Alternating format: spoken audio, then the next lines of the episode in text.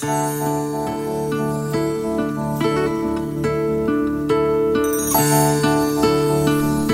son las 9 de la mañana. Para hablarle eh, de un caso de mantener siempre la esperanza y la fe, le voy a tener que relatar un capítulo, un capítulo de la Biblia. Lo voy a hacer así, un tanto de corrido, para que tengamos como base lo poco que yo quisiera agregar, agregar a este tema. Porque la Biblia es la Biblia y es la que nos habla de la esperanza, ¿no? Y dice Samuel capítulo 1, versículo 1 al 18, del 1 al 18 del capítulo 1 de Samuel, este, lo que voy a decirles. Hubo un varón de, Ramatay, de Ramataim, de Sofim, del monte de Efraín, que se llamaba Elcana, hijo de Jeroam, hijo de Eliú, hijo de Tou, hijo de Suf Afrateo. Un poquito difícil los nombres, pero así se llamaban. Y tenía él dos mujeres. El hombre de una era Ana, el nombre, y de la otra era Penina. Penina tenía hijos, mas Ana no los tenía.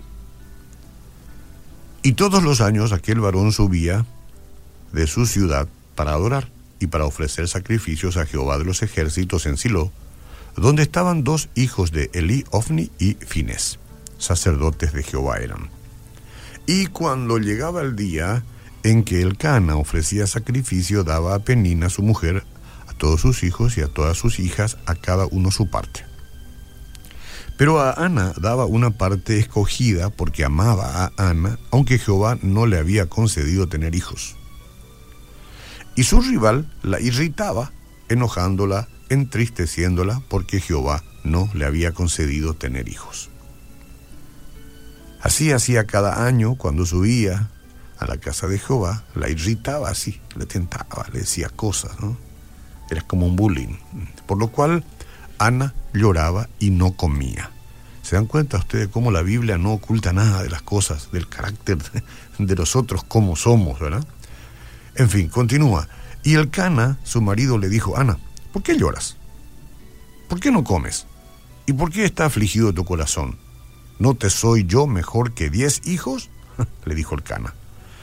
Y se levantó Ana después que hubo comido y bebido en Silo, y mientras el sacerdote Elí estaba sentado en la silla junto a un pilar del templo de Jehová, ella, con amargura del alma, oró a Jehová y lloró abundantemente. E hizo voto diciendo Jehová de los ejércitos, si te dignares mirar a la aflicción de tu sierva y te acordares de mí, y no te olvidares de tu sierva, sino que dieres a tu sierva un hijo varón, yo lo dedicaré a Jehová todos los días de su vida, y no pasará navaja sobre su cabeza. cuestiones temporales allá, de promesas que hacían. Mientras ella oraba largamente delante de Jehová, Elí estaba observando la boca de ella. Pero Ana hablaba en su corazón nomás y movía los labios. Y solamente eh, eso, se movían los labios y su voz no se oía. Y Elí eh, tomó, la tomó ella por ebria. Está borracha ella. ¿Qué pasa? Habla sola. Entonces le dijo Elí, ¿hasta cuándo estarás ebria? Digiere tu vino ya. Y Ana le respondió diciendo, no señor, no, no.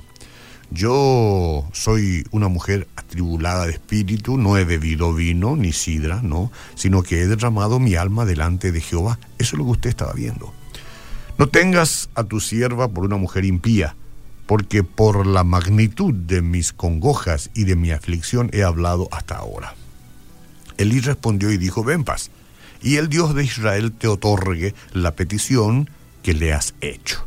Y ella dijo, halle tu sierva gracia delante de tus ojos.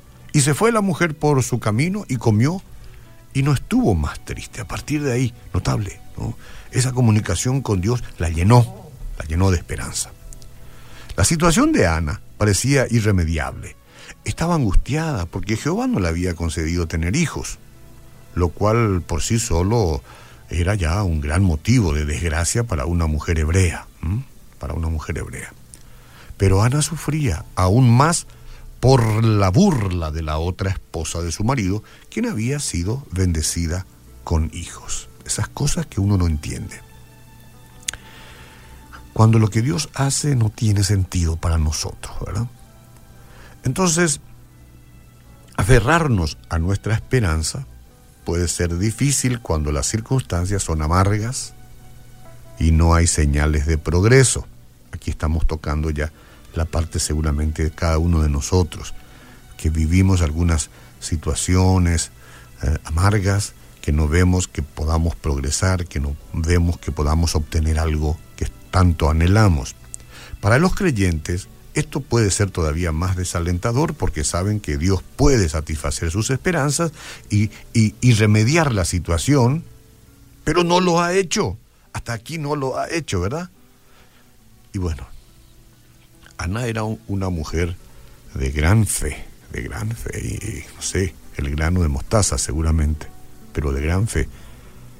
Eh, incluso en medio de su frustración y de su dolor año tras año seguía yendo a Silo para adorar al Señor. Ojo, que iba a adorar al Señor, al dueño del universo, no a cualquier estatua, ¿eh? No, no. No, no a cualquier estatua. Este, la perseverancia es una cualidad que Dios valora mucho en su pueblo. ¿Quién? Dios.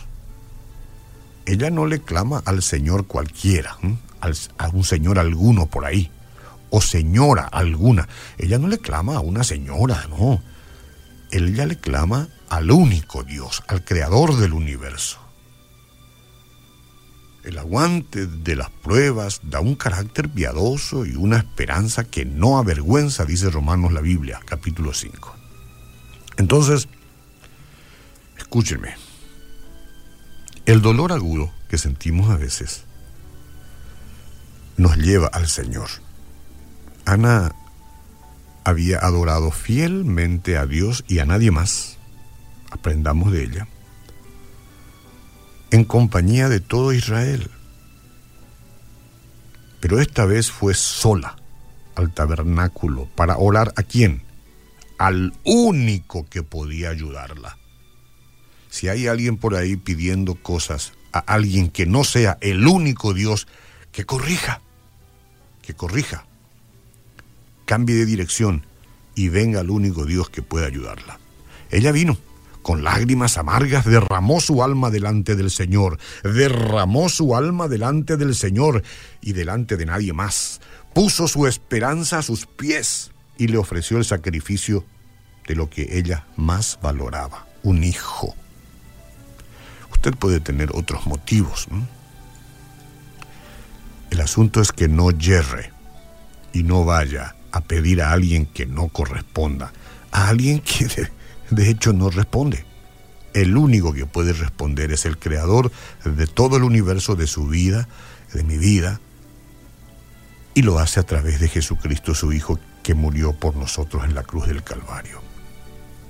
Aquellos a que nos aferramos solo podremos conservarlo si lo rendimos a Dios este principio bíblico se aplica a nuestras esperanzas y a nuestra vida misma.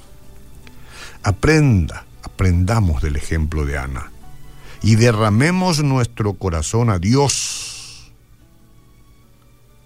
Ponga sus esperanzas delante de Él, el único que puede satisfacer sus deseos o cambiarlos para armonizarlos con su voluntad. Yo diré dos o tres palabras nada más, pero usted puede quedarse con él.